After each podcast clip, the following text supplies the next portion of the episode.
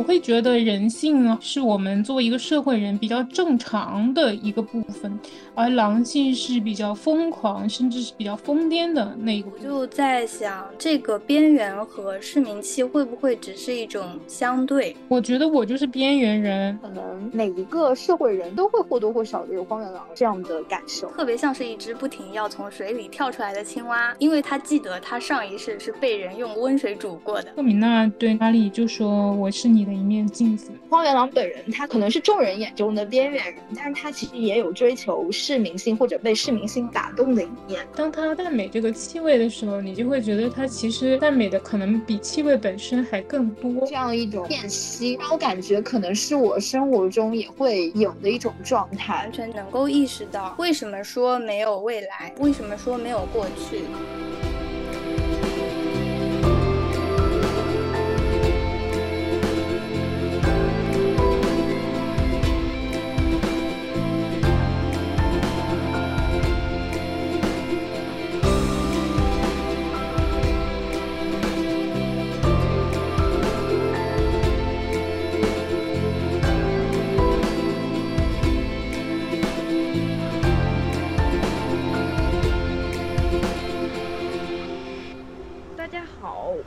今天是一起来共读黑塞的《荒原狼》这本书。那么，我们想先来介绍一下这本书的作者黑塞。黑塞呢，他是德国著名诗人和作家。在一九六四年的时候，他获得了诺贝尔文学奖。他本身是出生在一个牧师的家庭，从小的时候他是受受到了浓厚的宗教氛围的熏陶。在文学创作上，他深受浪漫主义诗歌的影响。被雨果称为德国浪漫派的最后一位骑士。呃，希微，你来给大家介绍一下，就是这本书它的一个成书背景吧。嗯，《荒原狼》发表于一九二七年，黑塞创作《荒原狼》的时间大约是一九二五年至一九二七年。这两年里，黑塞又重新接受荣格的学生朗昂的分析性心理治疗。《荒原狼》在一定程度上也反映出黑塞心理修复的一个过程。一九一四年，第一次世界大战打响，黑塞因公开反对战争而被自己的祖国，也就是德国的报刊围攻。嗯，他们称他为叛徒。攻击黑塞的文章被大量转载和阅读。黑塞的朋友与他决裂，他自己甚至失去了房屋和财产，而第二任妻子罹患精神病，幼子也得病去世。战争留下的创伤在他的脑海中挥之不去，并形成了烙印。加之少年时期家庭的不幸与中年时期疾病的折磨，黑塞在创作《荒原狼》期间几乎面临崩溃的边缘。好的，那下面我想先来说一下，呃，这本书的译者江乙。就是《荒原狼》，它本身呃已经有很多版本了。那江乙译的这个版本，呃也是颇受好评的一个版本。江乙他自己他不是德语专业出身，他本科是就读于中国音乐学院歌剧系，后来他是留学了德国。他除了译了黑塞的这个《荒原狼》，还译了他的《悉达多》和《德米安》，呃还有这个《人类群星闪耀时》也是他的译作。网友评价这个蒋乙的翻译是如诗如歌，流光溢彩，所以也非常推荐大家读蒋乙这个版本的《荒原狼》。呃，那下面就是齐英来跟我们简单说一下这个《荒原狼》这本书它讲了什么。在讲它的故事梗概之前，先要讲一下这本书，它总共有两个部分。然后第一个部分是一个出版人前言，第二个部分叫做哈里哈勒的笔记。然后哈里哈勒这个人呢，实际上就是这本书的主人公。在第一部分这个出版人前言，其实是哈里他自己租了他们家的房子。然后他作为一个旁观者的视角，写出了他眼中看到的哈里，也就是荒原狼这一个人他的故事。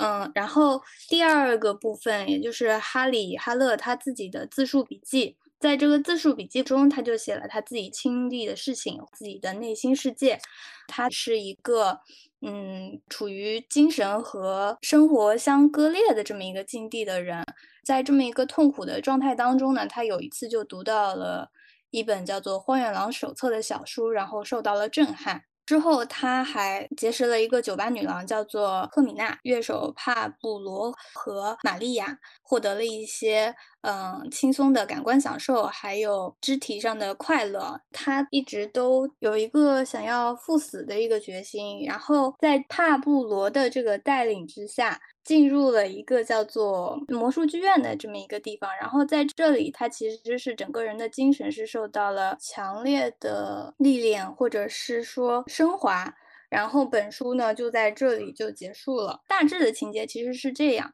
但是我觉得在阅读这本书的时候，这个情节其实并不是最重要的部分，因为。嗯，黑塞的书的话，像这本书，它其实更多的是关注于就是内心之间的纠葛，以及他最后是怎么样化解，或者是更多的思考的。我觉得这一部分是值得大家更多的去关注的。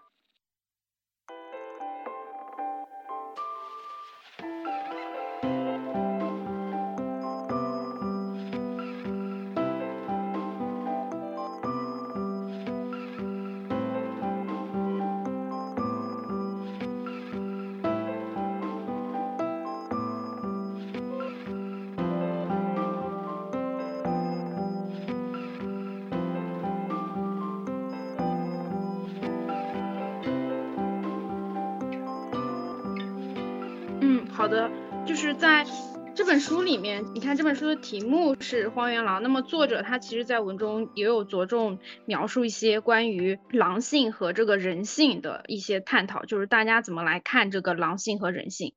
我觉得人性和狼性这一组对立，其实跟市民阶层还有边缘人这个对立是有一种共通性在里面。就是人性的话，我理解就是你在社会上生存，然后你被社会所规训、所培养、所陶冶出来、所熏陶出来的一部分那种特质。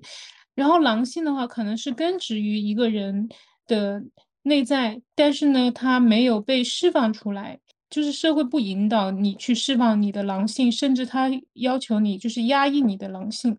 所以这一部分它原本是属于我们，但是呢，它基本上是被压抑的，然后甚至是被禁锢的一部分。我会觉得人性是我们作为一个社会人比较正常的一个部分，而狼性是比较疯狂，甚至是比较疯癫的那一个部分。然后人性的话，可能就是说你，嗯，你要去跟别人怎么样的去相处，然后你要进入这个社会里面，然后你要去，呃，发展你的一个社会属性，跟别人建立关联等等。然后狼性的话，可能就是，嗯，不一定，就你可以是保持一种非常，呃，怎么说，呃，像隐士一样，就是非常独立，然后非常个人的个体的一种生活。然后你在做决策的时候，可以偏离于一些。正常人的那种轨道，所以我我理解的狼性和人性是一种对立，就是人性可能是你偏向于你去适应这个社会的那一部分，狼性的话可能是根植于你自己的内在，然后是属于你比较独特，甚至是比较疯狂的一个部分。我是这样理解的，不知道大家怎么理解？嗯，那起因呢？我在看这部分的时候，我是抓了一些关键词的，就是虽然不一定能够完全的包含在其中啊。比如说我画到的一些词是，嗯，像这个就是荒原狼，他会说自己对强烈的情感和灼热之物充满着原始欲望，然后不愿意经营在宜人的室温当中。像这里的强烈、灼热和这个宜人这个词其实是一个对照。然后他说到他自己是。嗯，提到的几个词是像寂寞，还有冷酷无情、疲于奔命、浑噩无序。市民气就是宜人，然后温顺，还有安静有序、整洁守礼。这些看着很打引号规矩的部分，可能就是他很讨厌的这个市民社会的这一部分。狼性的那一部分，可能就是会更强烈，然后更癫狂。但是像人性的那一部分，可能就是因为太。人了，所以就就是没有那种兽性，没有那种爆发的力量，这是我理解的。那个细微，呃，你是怎么样理解的？嗯，其实一开始看到荒原狼它精神上的狼性和人性这两个分类的时候，让我想起之前在文学和影视作品中看到的狼人的形象。但是不太一样的是，狼人他首先在躯体上就是由狼和人的一些共同的部分组成的，而这里的荒原狼它指的是人的身体，但是它体内住着狼性和人性这两种不同的灵魂。这两种灵魂在。呃，荒原狼的手册中也写到了，他们有时是可以共生的。就是我想把它概括为，呃，蠢蠢欲动的狼性和摇摇欲坠的人性，这两者一直都在他的精神之内互相博弈，然后此消彼长。嗯，我认为的，呃，狼性其实还不同于兽性，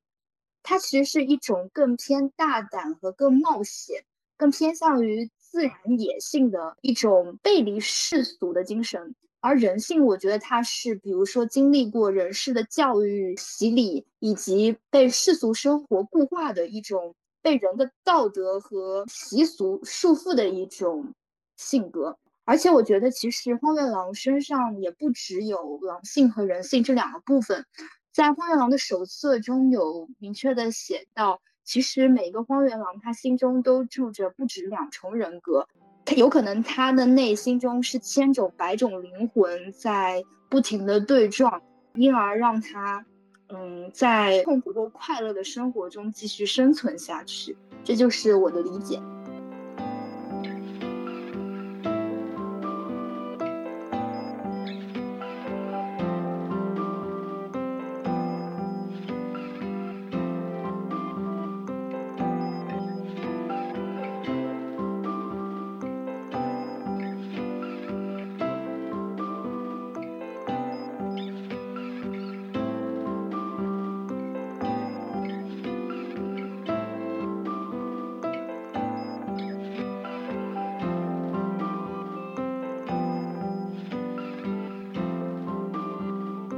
在文中除了有狼性和人性这一组对立，还有就是市民阶级和边缘人。黑塞他在书中说，就是市民阶级的生命力绝非来自他们中正常成员的品行，而是来自他们中大量存在的边缘人。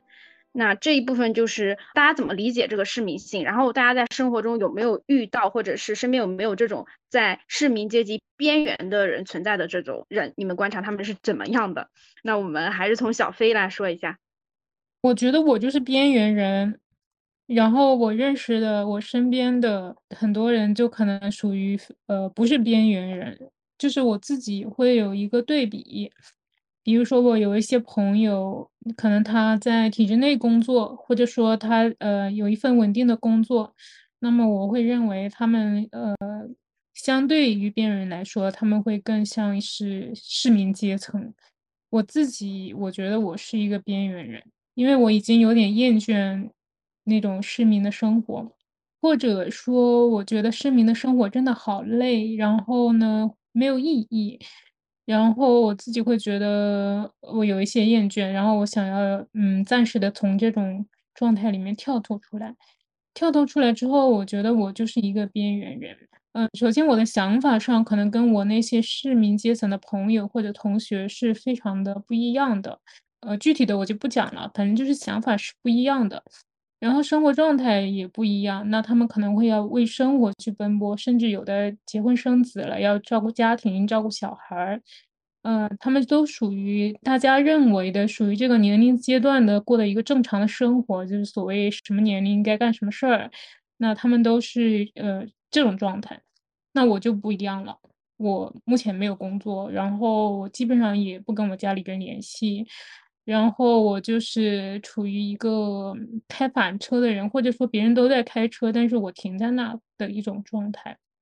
我我前面有讲到，就是我觉得人性和狼性的对立，其实跟市民阶层还有边缘人对立，其实是可以对应的。就是我认为，当人阿金鱼作为一个市民阶层的时候，他是他身上的人性在占主导，就是他身上的人性在告诉他，你应该怎么做是对的。你应该怎么做是对你有好处的，是风险比较低的。但是当一个人他选择过一种边缘生活的时候，我认为不一定是他身上非常明显的狼性，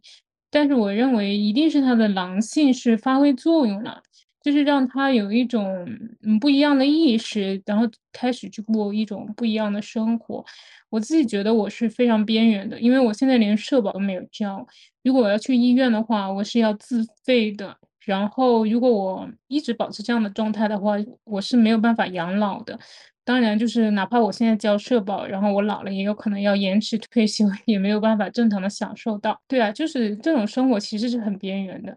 我现在生活在上海，我时时刻刻都觉得上海就是他经历一个什么东西，就有可能把我甩走的。就就假如说上海是一个呃一个机器一个齿轮的话，它的离心力其实最先会发生在我的身上，因为我是属于那种不太稳定的人，没有工作，然后没有收入，然后我的家人其实也不怎么支持我，呃，支持为零吧。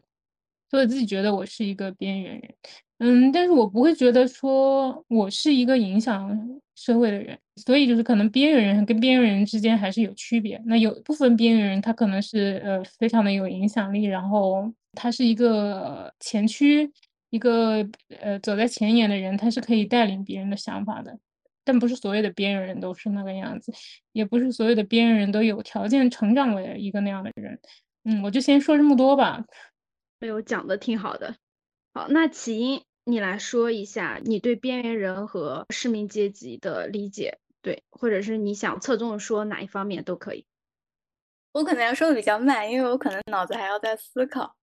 嗯，就是我自己对这个的感觉，其实是有一点点跳脱的。我发现，因为黑塞在写这个人物，就是荒原狼这个人物的时候，他的很多的痛苦都来自于他的精神世界，而从他眼中看出去，其他人，也就是那些市民阶层，或者是那一些享受了很多的快乐、道德，或者是在规矩之中生存的人，他们的世界，他们的精神，他其实是没有描述过的。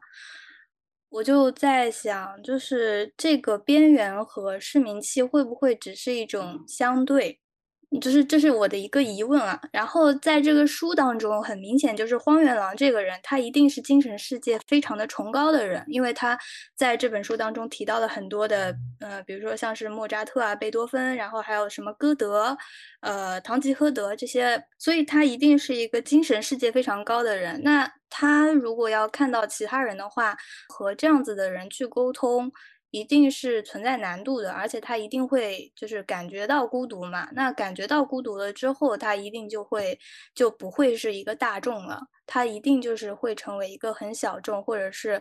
就只有他这样子的人是比较独特的。呃，这是我对这个边缘人的理解。然后关于市民气的，嗯，我我的感受是，我在读这个《荒原狼手册》这一段，就是有详细的讲到，呃，市民精神嘛。我个人的感觉是，我不会觉得这个市民精神是一个很让人厌恶的东西，因为我在看这个的时候，我就。有一点点猜想，或者是记得他当时写作的那个背景，也许是就是有战争，或者是可能他觉得他自己内心是处于痛苦当中了。但是为什么周围人都还享受安逸？就是你们看不到危机马上来临吗？然后我就会想说，如果我身处在这种。嗯，感觉之中，那我一定也也要疯，就是我会把那些你们享受的那种快乐，或者是短暂的和平和宁静，我可能就会把它归结于市民精神，呃，但是我就是会停在这，就不会再多做联想了。所以我看这段的时候，就感觉荒原狼这个人物，嗯，特别像是一只不停要从水里跳出来的青蛙。因为他记得他上一世是被人用温水煮过的，所以他就是现在就是有一种极度怕死的那种感受，然后他就一直在怀疑说，我待的这个地方是不是现在底下也有一把火在烧？嗯，那他看到别人就是认命妥协或者是很安逸享受的时候，那他自己又承受着就是清醒的痛苦，嗯，这个对比实在是就是很强烈。然后如果他就是哪一天能够。精神上或者是在认知上面能够跳脱出这样子的境地的话，就其实是摆脱了束缚和限制，那么他才能真正的认识到自己，就是千万种的可能性就在等待着他。那个时候他可能就不再是荒原狼了，然后他是他身上可能也不再是只有狼性或者是人性这样一个对自己的粗暴的。划分，他可能就是会看到自己有人格的多重性，就是每一个我都是一个多重的世界。不单单只是一个单一的自我，不会再简单的分割成啊，当我去享受，或者是当我去去沉浸在那个温水当中的时候，我现在只是展现了我自己的人性。呃，在喝酒，在灌醉自己，在癫狂，在疯狂，在冒险的时候，那可能展现了我的狼性，他可能就不会这样划分了。嗯，我觉得他不是简单粗暴的划分狼性、人性。就是黑塞，他恰恰是看到了人的复杂性，就是狼性和人性可能是他人性里面最明显的两个方面。西威也说，他在书中说过，就是我们有的人身上就是不止两个灵魂，可能是我们有五个甚至十个，就是是多面性的。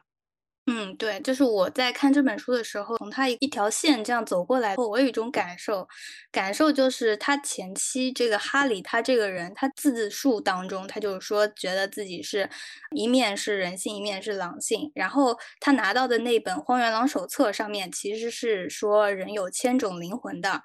但是这个故事进行到这儿的时候，他可能并没有理解，因为他后面还会有很多的转折和发生嘛。其实就是中间发生了很多故事了之后，他的思想也在不停的变化，变化了之后，我就觉得。等到他进入魔术剧院的那一部分，他对着镜子，然后看到镜子当中有无数个哈利从那个镜子当中涌现出来，我像是他自己的无数个灵魂，然后终于在此刻和他自己主体的那个现在存在的这个哈利这个自我就是面对面了。然后他那个之后的场景不是有很多推开门进入一个世界嘛？实际上就感觉像是他自己在体验多重自我，就是进入了多重的世界。就这个脉络来讲，就像是人物他的思想或者是他的认知进行了一个不停的迭代和升级，我我是这么理解的。好的，呃，那西薇你是怎么看待这个市民阶级和边缘人呢？嗯，我理解的市民阶级，它是一种作为社会人的常态，可能对于大部分在社会生活中，嗯，去求生存的人来说，它是一种趋向于平衡的努力，是。人在无数的矛盾中去追求不偏不倚、中庸并和谐的一种状态。市民想在痛苦和快乐之间得到一种适中或者是适度的感受。他们既不沉迷于绝对的醉生梦死，也不会为了追求神圣而变得清心寡欲。他们既不是。嗯，对精神至高的嗯殉道者，也绝不同意进行一种自我毁灭。他们是一种，比如说在极端之间寻求一个终点的人。所以我觉得市民性相对荒原狼的精神来说是一种妥协，或者说相对的软弱。但是荒原狼本人，他虽然其实是一个可能是众人眼中的边缘人，但是他其实也有追求市民性或者被市民性打动的一面。比如说他。他在房东的那个房子的二楼看到另外一个住户种植的南洋山非常茂盛，然后他有的时候就忍不住会坐在楼梯上去端详那个南洋山，然后有的时候他也渴望嗯回到自己温馨的家里，包括在这本书的中间部分，他在赫米娜的规劝之下去尝试了他之前视为音乐垃圾的现代爵士乐和去学了胡步舞。所以说，他其实内心对于这种划分为市民性的东西，他还是有所渴望的。然后边缘人的话，我觉得他是相对于市民性这样而言一个相对的概念，他可能就是指那种无法融入社会中自然人的生活，无法融入于现代文明的这样一种状态，比如说。哈里荒原狼其实他是一个艺术家、哲学家，然后他追求一种精神上的圣洁，他是没有办法去容忍现代物质社会的那种进步的，就是他的精神和现代的物质是没有办法兼容的，所以这就可能给他造成了一种社会边缘人的状态。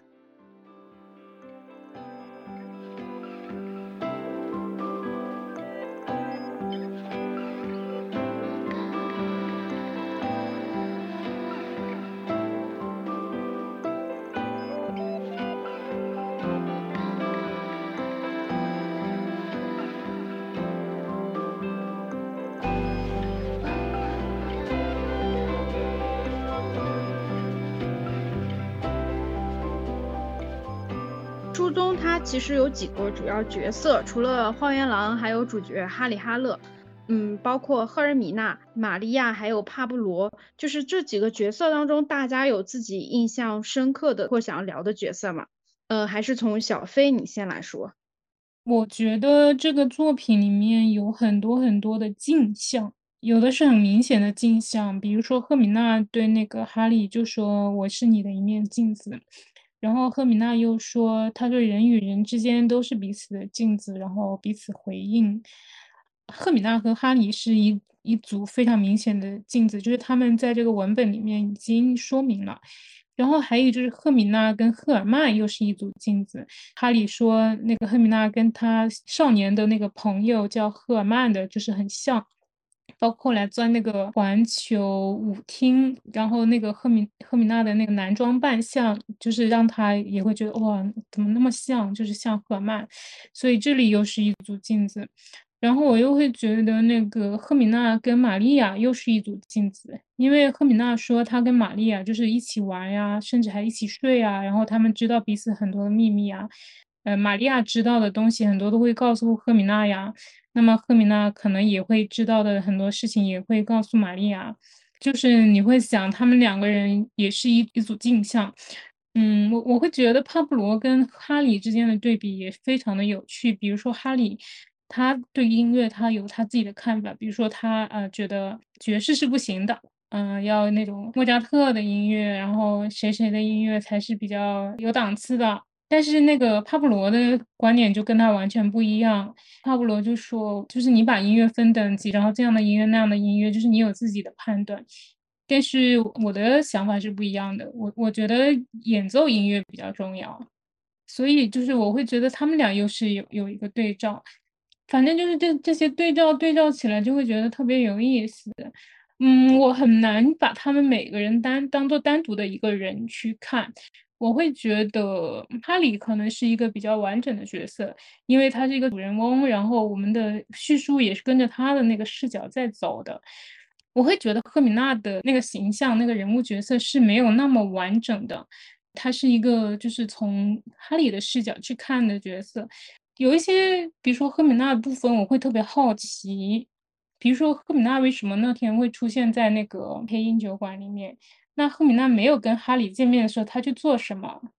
然后他遇到了什么人？然后他跟什么人怎么样的互动？包括他们两个人那一天去吃饭，然后哈利准备了一束兰花。然后那个赫米娜就是在见到哈利之前，他那天怎么过的？然后他当时的状态是什么样子的？在他们见面之前，他是怎么想的？我都会觉得很好奇。但是书里面是没有写出来的。赫米娜的形象就是。我只能把它当做赫尔曼的一个镜像去看，然后帕布罗的那个叙述就更少了。嗯，反正就是提到了哦，他是一个演奏家，然后他看上去跟赫米娜的关系不错，然后呢，他要去借钱去照顾他的朋友。然后他跟那个哈利会非常直接的提出的一个请求来，哈利就觉得特别的吃惊，所以我会觉得比较完整的形象就是哈利、赫米娜跟玛利亚，我觉得他们俩好像有一点互补吧，但我不觉得他们两个人是一个非常独立、非常完整的形象。我还会觉得这个书里面有一些视角是一个男性的视角，比如说他说玛利亚她的大脸庞，然后在枕头上像一朵大花。我觉得这个形容也是有点怪怪的。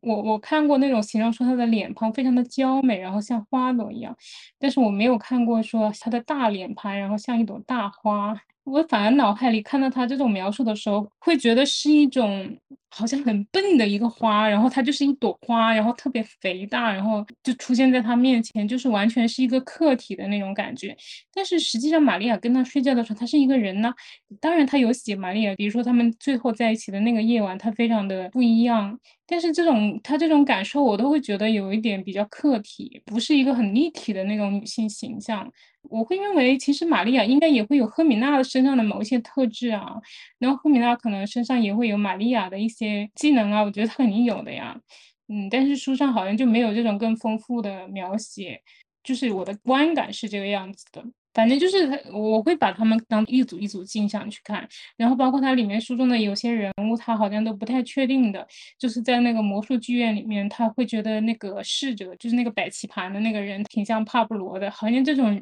这种人是会变换的。当然，他那里面也是一个非常魔幻的那个场景里面，有点像梦一样的。我就说这么多吧。好的，那么起因你怎么看待这里面的这些人物？我的感受和小飞有点相似，但是我可能不是一组一组。其实我觉得《荒原狼手册》这一部分是整本书当中很重要的一部分，因为这是一个很客观单拎出来的视角。除了这个手册之外的其他的部分，可能都是服务于叙事角色，但是这个手册是一个相对客观，或者说是作者可以更加表达自己的想法的这么一个部分。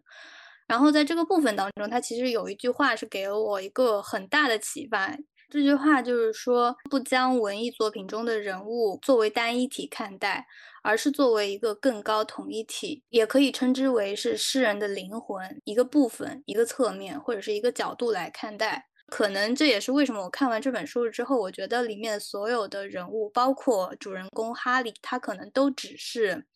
只是一个角色切片。一个影子，就像小飞刚才提到的，哈利在见到赫米娜的时候，就会说他长了一张男孩的脸，然后就会想到了赫尔曼。但是黑塞他的名字就叫赫尔曼·黑塞。这里其实让我在看的时候，我就会意识到，是不是所有角色都只是作者他的一个化身？赫米娜、哈利能够嗯惺惺相惜，是因为他们俩其实是不同形式的荒原狼或者是边缘人。赫米娜，她就是对哈利说：“说你看，我会跳舞，然后我也很懂这些肤浅的享乐，但是我也不快乐。那你看你哈利呢？你哈利就是对生活很失望，但是你精通思想、艺术和精神世界上那些很美丽、很深刻的东西。”从这个层面来看，其实就是赫米娜存在着这种内心和外在不平衡、不匹配的这种反差，然后哈里他也存在着这种反差，所以他们俩其实是一个很相像的关系。但是赫米娜她可能就是会用另外一种方式来实现这种荒原狼的属性，就只是换了一种形式。然后像这个帕布罗的话，他的片段其实特别少，但是我每一次读到的时候，我都会有一个很奇妙的感觉，就觉得帕布罗他好像很懂，他好像知道的呃更多，就是哈利在那个帕布罗面前还差那么一口气，但是帕布罗就是比他高那么一点点的感觉。然后他们两个男生之间的这些讨论，他们俩经常讨论音乐嘛，因为这个帕布罗他是一个乐手的身份，他俩的这个方向又很不一样。像这个帕布罗，我呃，如果我没有理解错的话，这个帕布罗他对于音乐的理解应该是。还是要让这个音乐能够被人家接受、被人家听懂，然后这个音乐才具有意义。但是哈利他可能就觉得你要被大众接受，那这个东西可能会被削弱了。他就想的可能不是那么的落地的那个方向。然后这两个人是在这些方面有分歧的，所以我后来我就会延伸到表达一些文化呀、知识呀，或者是政治态度啊、对社会的看法这些方面的时候，帕布罗是可以和他形成一个对照。包括那个哈里，他有一次是去一个老师还是一个教授家里面，然后他不是看到那个歌德的像啊什么的。我我会觉得描述很少的这些人物，其实都是帮助哈里这个角色是和他形成一些影子，这些影子通通都是在文化的这个层面发挥着作用。然后像玛利亚的话，因为玛利亚的戏份其实是和哈里发生一些身体关系嘛。我的理解就是在情欲这个方面，让他能够更懂得爱，或者是更懂得懂得享乐。我可能就说到这里。那西薇，你对这些人物有什么理解呢？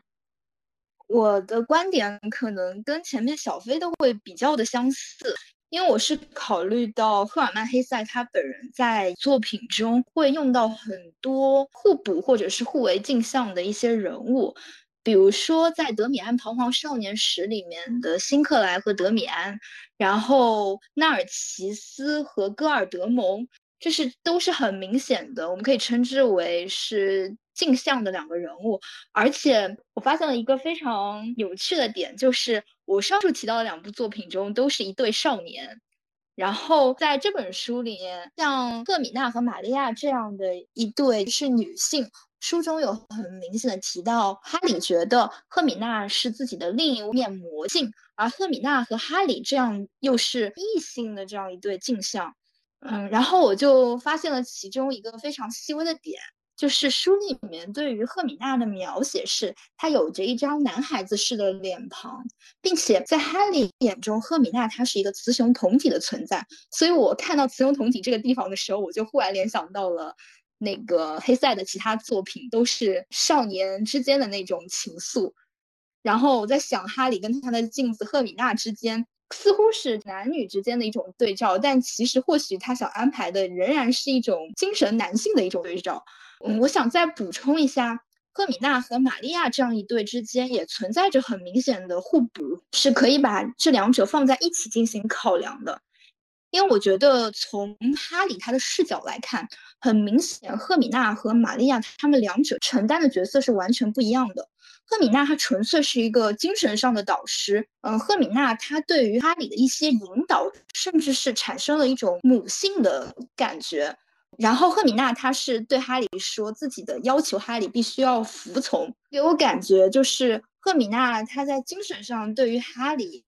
至少在前中期是占有绝对意味上的上风的。而玛利亚她是赫米娜带到哈里身边的。而且玛利亚在书中大部分的篇幅都是跟哈利有一种情欲上的关联，所以我可以理解为是，嗯，男性主角在他的心目中将女性的一个整体的形象划分成了赫米娜作为母亲和作为长者的一个部分，以及玛利亚作为情欲的集中者和情人的这两个部分。其实我感觉这是男性作者对于女性角色的一种符号化的表现。然后我想再补充一对我心目中的镜像。嗯，刚刚齐英也有讲过，书中哈里哈维他有一个少年时期的朋友叫做赫尔曼，然后这个赫尔曼很容易让我联想到作者本人的名字赫尔曼黑塞。非常巧合也非常巧妙的一点是，荒原狼哈里哈维和赫尔曼黑塞他的德语缩写名都是 H H。所以，我又可以将其理解为，或许书中的主角哈里·哈维和书外的作者赫尔曼·黑塞本人又是一个镜像。而且在书里面提到了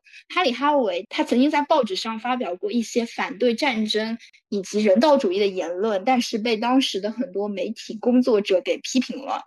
他的一些做法也是为当时的世人所不解的。而赫尔曼·黑塞他本人的真实经历中也有坚持为反战发声，然后是不赞成一些侵略战争的，所以这个地方或许又是一种对照。当然，也有可能是我我把书中的一些内容跟作者本人过度联系了啊，但这就是我自己的一些想法。我觉得没有过度联系，在这本书的后面，这个译者也说了，这本书其实，呃，是具有强烈的自传色彩的，所以我觉得跟他本身的一个经历是有某些关联。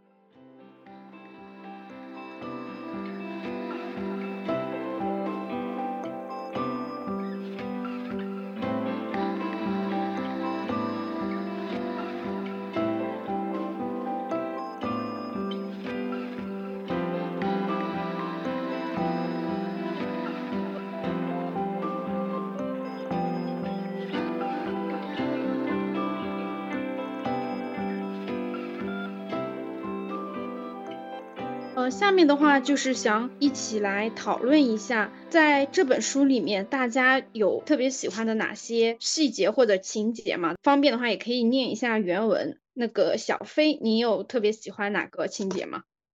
我比较喜欢的细节有还挺多的。我先说第一个细节，我比较喜欢就是那个他书里面很喜欢那个南洋山的那个气味，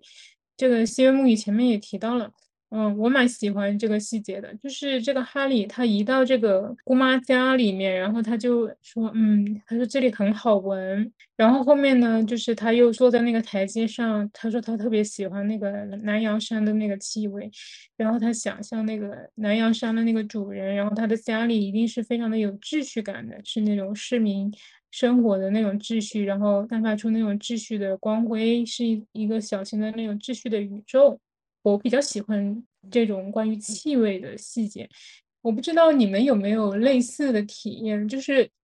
当我们见到一个人或者去到一个地方的时候，我们会受到各种各样的刺激，比如说视觉上的、听觉上的，然后还有它的气味，然后还有味觉或者什么之类的。但是我会觉得好像。气味是非常特别的，一个方面是气味它是没有办法复制的，比如说视觉你可以拍个照片，声音你可以把它录下来，然后它也可以复制然后传播，但是这个气味就会比较难，它好像是一种更加微妙，然后也比较难捕捉的那种感觉。但是当他赞美这个气味的时候，你就会觉得他其实赞美的可能比气味本身还更多，我会有这种感觉。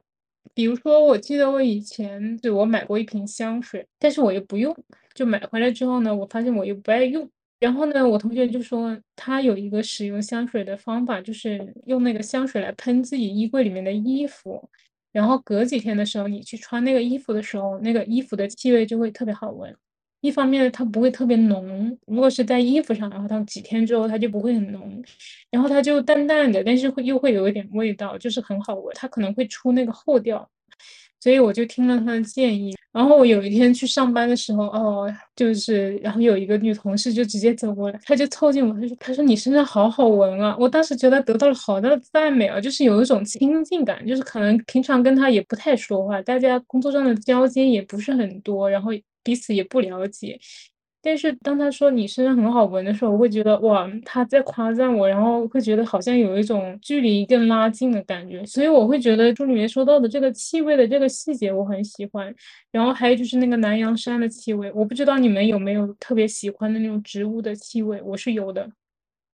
比如说我特别喜欢那种有一种树叫含笑。它是一一种树，然后开出来的那个花，就是含笑的那个花是白色的，那个花香，我觉得像香蕉的那个气味就很好闻。然后我还特别喜欢那种割草的气味，就是有的时候公园里啊，或者是什么地方，就是它那个割草机在那嘟嘟嘟嘟嘟过去的时候，然后那种清新的那种青草的气味，我觉得好好闻。还有就是像上海这边街道，有的时候就是那种行道树，它不想让它长得太高了，然后想让它横向发展，这样呢，它就会剪枝。有的时候它剪的那个枝，就是那种夏天的时候剪的那种很嫩的那种树枝，然后就是掉下来，然后会有很多叶子。就是在他们把那些叶子、那些树枝收回去的时候，你经过那个路的时候，你闻到那个气味是特别好闻的。所以我就会觉得我特别能够理解这个主人公，他在那个时刻闻到那个气息，然后他觉得很舒服的那种感觉，以至于他要坐在那边，他都不愿意走。嗯，我就讲这一个细节吧。好的，那齐英，你有什么喜欢的书中的细节吗？我特别喜欢的是赫敏娜。和哈利的对话是关于永恒的那一段对话，就是黑塞他自己不是有过一些研读宗教和神学院的一些经历嘛。然后我觉得，就是像印度教和佛教当中关于时间和永恒的这些话，和他这个书中讲的就很像。在这个永恒的对话当中，就比方说，就是提到除了时间就不存在永恒，也不存在莫扎特的音乐，也不存在那些诗篇或者是圣人圣迹。每个真实行动的画面，或者是真实情感的力量，即使无人知晓、无人看见、无人为后人记录保存下来，也隶属永恒。在永恒中，没有后世，唯有当下。永恒是时间和表象的彼岸国度。我想顺便分享一下我自己的个人经历，就是在一九年的时候，我那个时候其实我自己就写过一句话，我说：“嗯，没有过去，也没有未来，只有现在。”时间不是从左到右的时间轴，时间是随手抽出的一张卡牌，而你手中拿到的那张卡牌是唯一的一张卡牌。就是时间和永恒这一段，在我看这个书的时候，就完全能够意识到为什么说没有未来，然后也为什么说没有过去，就只有当下。因为我们的思想当中，如果你是觉得时间就是从古代走到现代的话，那任何的时间点都在那根时间轴上就被定死了。但是如果你打破这一个时间轴的话，那它不是从前往后的这样的一个流逝的形式，而是说你也许可以穿越时空。随便做一个假设啊，假设你可以跳到。比如说春秋战国，也许春秋战国并不一定是古代。对于春秋战国人来说，你生活在春秋战国，你就是当时的现代人。然后我们现在生活在二十一世纪，我们觉得自己是现代人，那是因为我们不知道后面二十二世纪、二十三世纪，或者是一千年过后的生活，我们是觉得那些时间是不存在的，因为事情还没有发生。但如果它是存在的呢？那对于他们来说，我们现在的生活，现在的这个时刻，可能也是过去，也是历史，就和春秋战国时期是一样的遥远。所以我就觉得，如果时间就是像人的灵魂，你可以跳进的那条河流，而且你是可以选择，我是跳进去 A 这个点，还是 B 这个点，你可以跳到任何的时空之下的话，那这个时间就已经不再是一个轴线了。就没有过去，也就没有未来了。所以你能够面对的就是只有当下的那个瞬间。所以为什么叫瞬间即永恒，一夜一世界？然后还有就是在说完这些了过后吧，这个哈里他就在思考，然后他就觉得，也许赫米娜他说的这些话不是他赫米娜的思考，而是哈里我本人的思考。这个其实会让我想到后面那个魔法剧院当中，它其实有一个进入的世界是棋子的世界，那个门叫做人格塑造指南。可能就是会想到有一个说法，就是说想自己是在玩一个游戏，周围人都是 NPC。嗯，但是我的想法可能是觉得所有人都是 NPC，包括我自己，就是我可以成为别人生活当中的 NPC，或者周围人都是我生活当中的 NPC。所有人其实都是可以接收到一些讯号的，然后这些讯号会通过那种灵感或者是直觉。这样的形式进入脑子当中，这两个地方是我比较喜欢的。好的，谢谢金。那西薇，你来给大家分享一下你喜欢的部分吧。嗯，我选取的这一部分是一个书中比较偏哲理思辨的一个部分，然后我想跟大家读一下，然后分享一下这段：人类唯有生活在两个时代、两种文化和宗教的冲突间，才真正受苦，如入地狱。假如一个古希腊罗马人不得不生活在中世纪，他必定会悲惨的窒息，正如一个野蛮人窒息在我们的文明中。很多时候，整整一代人生活在两个时代、两种生活方式的夹缝间，对他们来说，一切天理、习俗、全部保障和贞操都荡然无存。当然，并非每个人都能在同等程度上感受到这一点。以尼采的天性，他注定要在上个时代就承受今天的痛苦。今天成千上万人承受的痛苦，他早在当年就孤单一人、不被理解的品尝过。嗯，这段给我一种非常明显的时间上的错置感，就是因为一个先贤或者说是英雄，他生在了一个错误的时代。所以他能够体会到那种常人没有办法体会到的孤独，并且他们早就已经体悟到超出现在人预设的那种痛苦，因为他们的想法是超越整个时代的，所以他们的想法往往也是不被当下的人所理解的。我能感觉到这样一一种强烈的张力在这段文字里，然后这里面有提到。当一代人生活在两个时代或者两种生活方式的夹缝间，这样一种文字上给我带来的那种矛盾感，我就想到了托马斯哈代他小说中非常喜欢写的一点，就是当农业文明跟现代工业文明进行了一种碰撞，然后他的主人公活在这种文明的交织以及错置之间的，就比如说。德伯家的台斯里面的台斯，就是他的姓氏 Doublewell，是古老贵族的一个姓氏，所以这个姓氏后来也被德伯他出钱买了下来，来掩饰自己暴发户的身份。但是就是到了台斯这一代，他们家已经没落了，就是他们家已经成为了纯粹的务农的家庭。他其实就是生活在一个。呃没落贵族以及德伯他这种崛起的新贵之间夹缝之间的存在，而这两者可以影射到工业文明渐渐取代了农耕文明。然后我就感觉在这样一种时代的错置中，生活在中间这个裂缝中的人，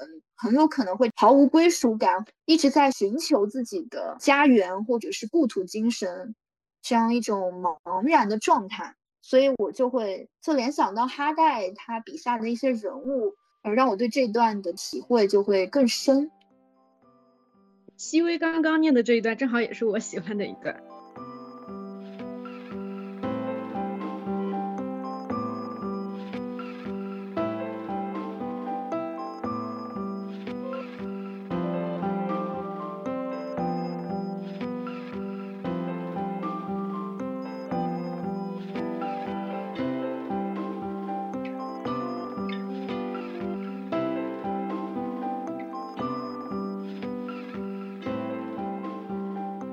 好的，下面的话，我们来聊一聊这本书读完之后，你觉得让你收获最多的地方是什么？或者说，你读完这本书之后，甚至对你的行动有什么改变吗？这个也小飞先来说吧，因为小飞首先就是他行动上就已经有改变了。哦，聊到了这个话题是吗？这个部分里面有讲到那个哈利，就是他快到五十岁的时候，然后他。不想回家，因为他早先决定他要在那一天可能结束他的生命，然后他就不想回家，是说在逃避那个时刻，所以他就一晚上就是在不同的酒吧之间漂流，最后呢，他就漂流到了那个黑鹰酒馆，然后呢，他在那个地方就认识了赫米娜，然后赫米娜就是说。你说你为生活操碎了心，但是你却不会跳舞。你有各种各样的时间，然后来读书，但是你却没有没有一点点时间来跳舞嘛？然后呢，他就教那个哈利跳舞，然后哈利就跳舞很开心啊。然后他之后又还想再见，然后就一我觉得一定程度上来讲，就是因为赫米娜认识了哈利，然后因为赫米娜教哈利跳舞，改变了他的当时的一个生活状态。可能他之前决定，哦，我五十岁活到五十岁就够了，然后我的生活就是好像进行到这里就差不多了，我没有理由，没有动力，然后再往前走了。但是他会跳舞之后，好像他已经就是不再去思考这个问题了。我觉得他是很活在当下的那种感觉，然后这个感觉必然是跟跳舞相关的，所以我会觉得非常的好奇，就是到底跳舞能让人带来什么样的变化？它有什么样的魔力呢？我记得我以前就是听，呃，有一期节目，就是一个品酒的老师，他叫凤仪，他是一个英国人。然后呢，他好像是在，如果没有记错的话，他是在中国，然后教学生怎么样品酒。但他同时也是一个老师，他就说，嗯，他觉得跳舞是非常快乐的。所以我就看到这个书这里的时候，我就会很好奇，所以我就说，那我也试一下。我觉得我也为生活操碎了心，我已经试了一个礼拜吧。目前来说，我觉得身体上正在适应中，因为我以前不跳舞，然后可能顶多就是跑步，跑步可能就腿部运动到了，其他身体的部位就不怎么运动，所以其他地方都非常的疲累，反正全身除了腿我都挺就挺酸痛的。我跳的是那种我自己定义是快乐操，就是其实也没有多少技术含量。跳的感觉就是，好像在这个过程中，你脑子里的很多想法，它都被你忘记了，被你忽略了。就是你不再关注这些，你就只关注你当下的身体。就是那个音乐会充满你的脑子，你没有什么太多的那种杂念，然后你会非常的专注在当下的那个自己的那个身体的感觉。我觉得还是挺快乐。就每次他那个课是一个小时，然后每次跳完一个小时之后，我都觉得没有原因的很快乐。可能之前就是会觉得我需要有一个理由会很快乐，但是跳完舞之后好像就是没有任何可以让我高兴快乐的事情，但是我就是很快乐，很享受那个当下的状态。嗯，这个是我的一个经验，然后我还会继续看一看会有什么变化。到时候如果坚持了一个月的话，我可能会专门来讲一下这个事情。但是我做出这个事情是因为我看了《荒原狼》，所以它相当于是说是一个契机，让我产生了一点点的变化。就是这样。好的，期待小飞后面再给大家分享他的感受。呃，那齐英，刚才其实我还没有想到，但是我就是听着听着听着，我突然间想到一点，这本书让我有的改变就是我可能会更加坚定了我想要让自己走入无我的这个状态当中。这个是一个很难，而且我不确定我这辈子可以做到的一个事情，但是我很想去。实践，我之前其实已经有这样子的一个想法了，就和这个书当中其实有讲到，哈利进入魔术剧院的时候，这个魔术剧院其实就是说你会被你的习惯，你身上称之为人格的东西束缚蒙蔽，人格是囚禁你的监狱，和我的想法其实有点相似，但是我我想的不一定是人格，我想的可能就是打引号的这个我。我会觉得生活当中有很多时候，可能打引号的这个我的成分太高了，就以至于我经常做出的很多行为都太太本能，然后这些本能可能就是一些惯性，然后这些惯性并不是能够带我去更好的地方。因为有很多的本能，可能都只是我在家里面，或者是我接受的教育，我过去的经历当中得到的一些习惯。但是这些习惯其实是非常偶然的，就好像你如果遇到一个人插你的队，可能每个人的反应都是不一样的。有些人他可能会当场就会指出来，但是有些人他可能就是虽然看到，但他不敢说，想要用一些更微妙或者是更隐性的行为去提醒别人，比如说白他几眼啊，或者发出一些啧啧的声音啊，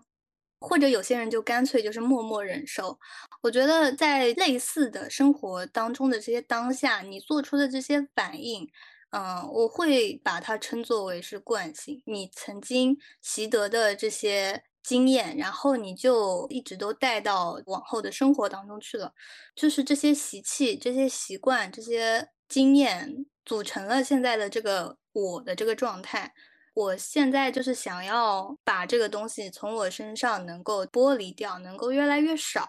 这样子的话，我自己的本色能够暴露出来。这个本色不是说没有规矩或者是肆意妄为，而是随心所欲不逾矩。但是同时，我又更好的成为我自己。我或者再举一个例子，就好像我的朋友，他是一个很情绪化的人。那如果我也是一个情绪化的人，我想要走入无我的境地，那就是说我的情绪能够在可控的范围之内。或者说，当我有情绪的时候，我能够清楚的认知我现在是有情绪，同时我尽量少的让自己陷入在这个情绪当中，或者是带着情绪去做决定。情绪化的状态其实就是我的成分特别高。然后我现在想要达到的就是一个无我的状态，就是想要从这样子的一个人格的束缚当中解脱出来。嗯，但是它是难度极高，而且其实我生活当中已经实践了一丢丢，但是很难，真的很难。因为在这个书当中有类似的情节或者是嗯话嘛，所以我更加坚定的想要让自己从我变成无我的状态，这个是我的想法。好的，谢谢齐英。那么细微呢？你有你有什么收获吗？嗯，最直观的这本书对我的影响就是，我昨天为了读完这本书熬夜了。嗯，就开个玩笑，就是在读这本书的时候，我一直觉得可能对我来说前几十页就是比较难进入，因为我可能不太习惯去随着作者的意识去漂流，去跟着他一起去经历荒原狼的人生。然后我是在看完《荒原狼手记》之后，刚好就是昨天晚上在那边继续读。可能是因为当时晚上的时候就是比较心无旁骛，所以就是我自己可能本身也进入到了一个相对来说比较心无杂念的一个状态，所以我后面去跟进作者的笔调去继续看的话，就会发现，嗯，整个思路就会比较的清晰。然后这本书给我最大的感受，应该就是它其充斥其中的一些哲学的思辨，然后感觉这些思辨真的非常的具有日耳曼民族的风格。会发现，在很多德国的，不管是文学作品中，还是影视作品中，都会有一些哲学自我反思的存在。然后它里面对于生死的辨析，对人这个躯壳中狼性和人性的存在，以及对于市民性和对于边缘人的这样一种辨析，让我感觉可能是我生活中也会有的一种状态。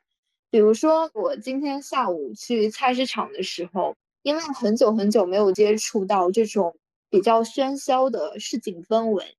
所以我当时处在其中，一开始是一种。灵魂抽离的状态，就是我忽然不知道我到底要如何去反应，嗯，我就感觉自己在其中格格不入。这个时候，我就忽然体会到了哈里书中的感觉，就是人有的时候就会处在一种自我矛盾中，在某种情况下，他会觉得周围的人。跟自己的思想、跟自己的思维步调完全不一致，但是他又没有办法去摆脱自己所生存的社会，没有办法去摆脱他长久以来一直身处的这种环境，而且他有的时候也会觉得自己很孤单，然后想要被他人理解。就像哈里哈维，他在遇到赫米娜之后，忽然对他产生了极强的依赖性。他觉得赫米娜把自己从死亡的边缘拉回来了，就这个世界上终于有能够理解他荒原狼精神的那样一个人。所以我觉得，可能身处其间呢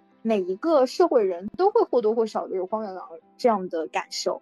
就是这本书，如果联系现实的话，给我带来的最大的感觉。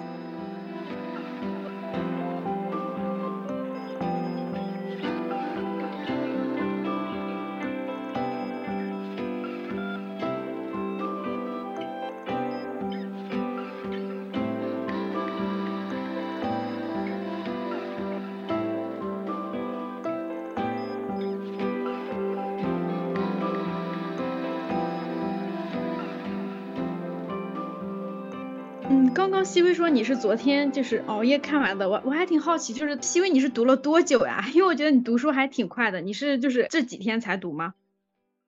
我其实前前后后一共是读了一周，但是我前面真的进展非常非常的慢，就是我前面的大概前一百页我读了可能有四五天，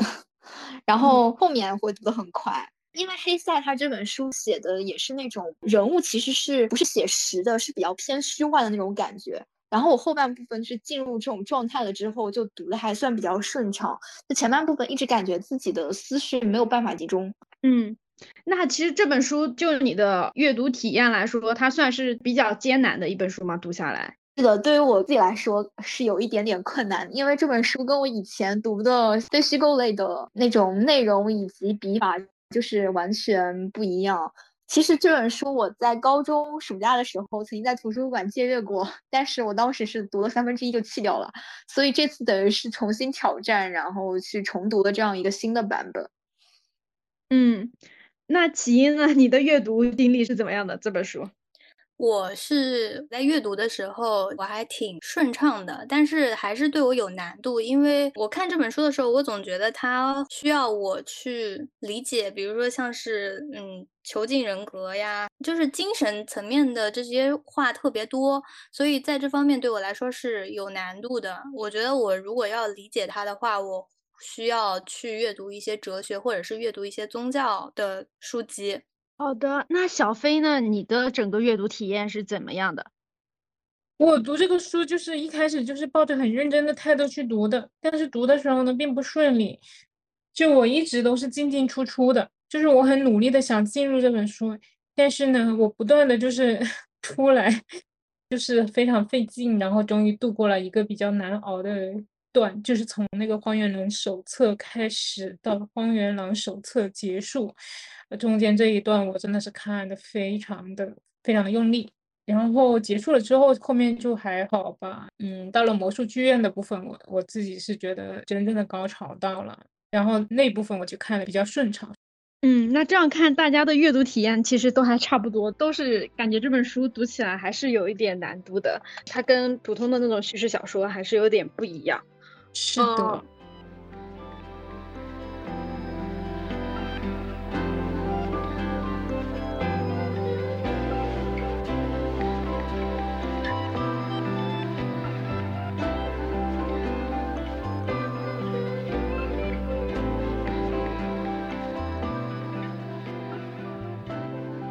就是大家觉得有什么比较共鸣的地方和大家就是喜欢的部分除了刚刚分享的还有吗？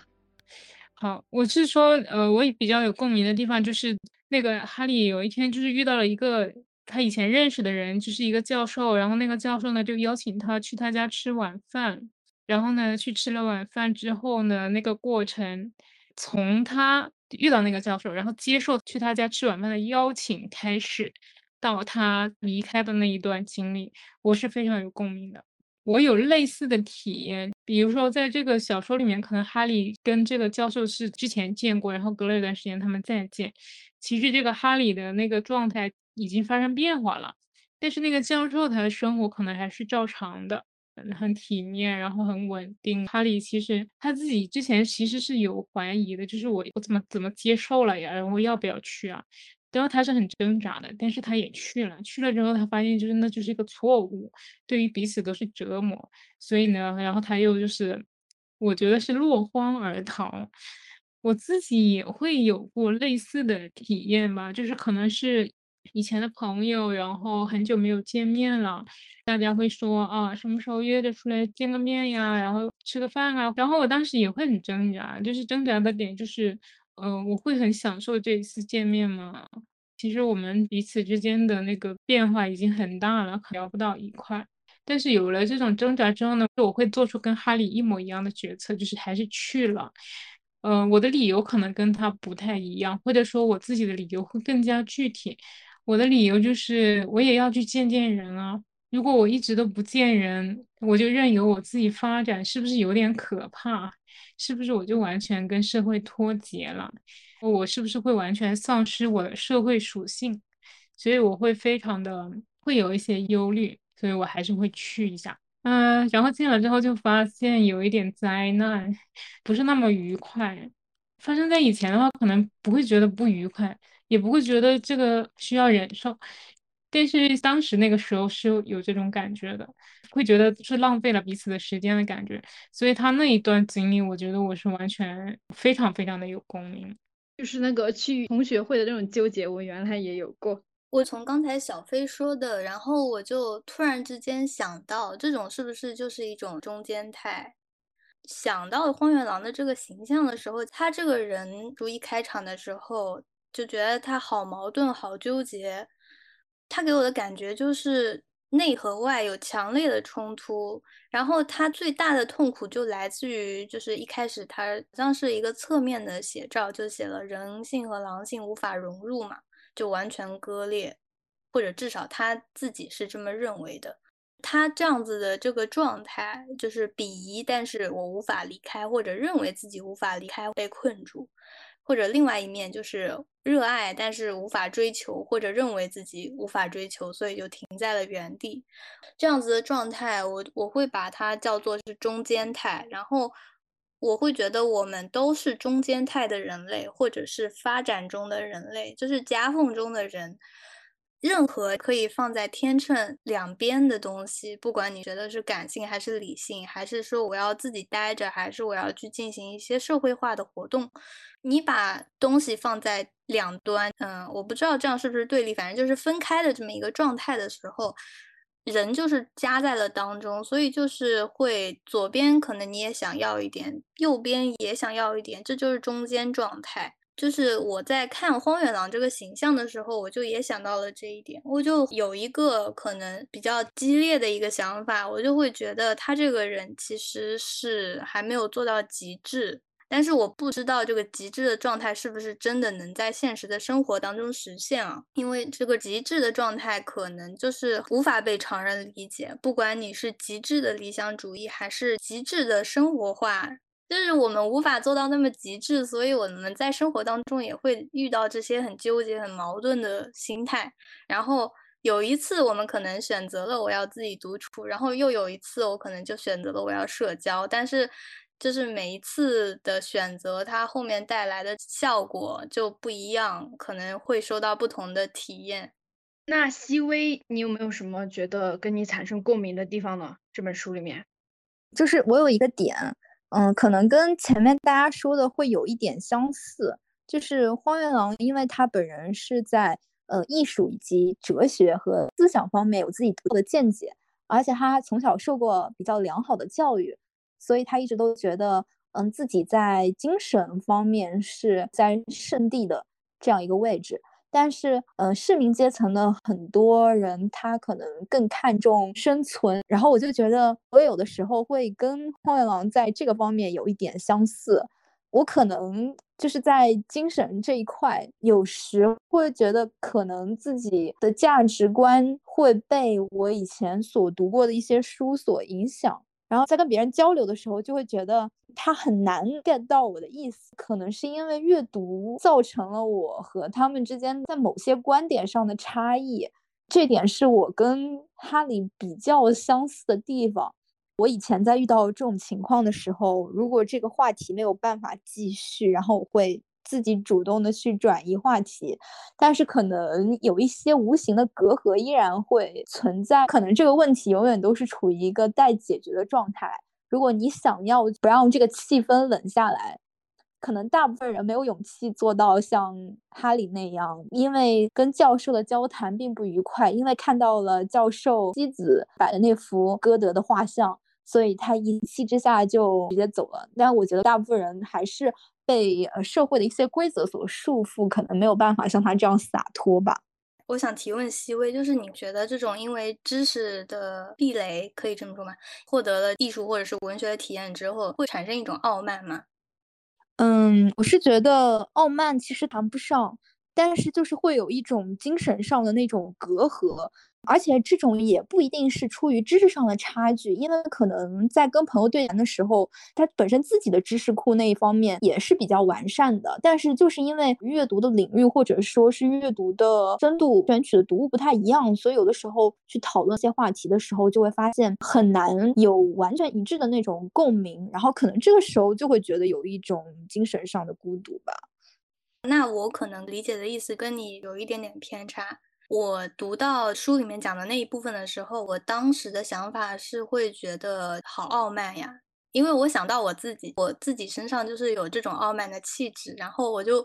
不停的就在反思，知识或者是书本想要去读的话，其实就能有，虽然不一定就是你能理解，但是你想要知道的话，其实是很简单的一个事情。如果我因为别人没有读过，或者是不知道这个东西，然后我们聊不到一块儿去，或者是觉得沟通交流有障碍，就很讨厌这个人的话，这种心态，我啊，我对我自己感到很失望。就是我身上有这种傲慢的气质，所以我在看到哈利有这样子的举动，然后我内心当时的第一反应就是这个人很傲慢，因为他的精神世界太高，然后他觉得其他人都达不到他的程度，所以他就高高的待在那个上面。嗯，这可能是我脑补，可能是因为我自己身上有傲慢的气质，所以我看到了这样子。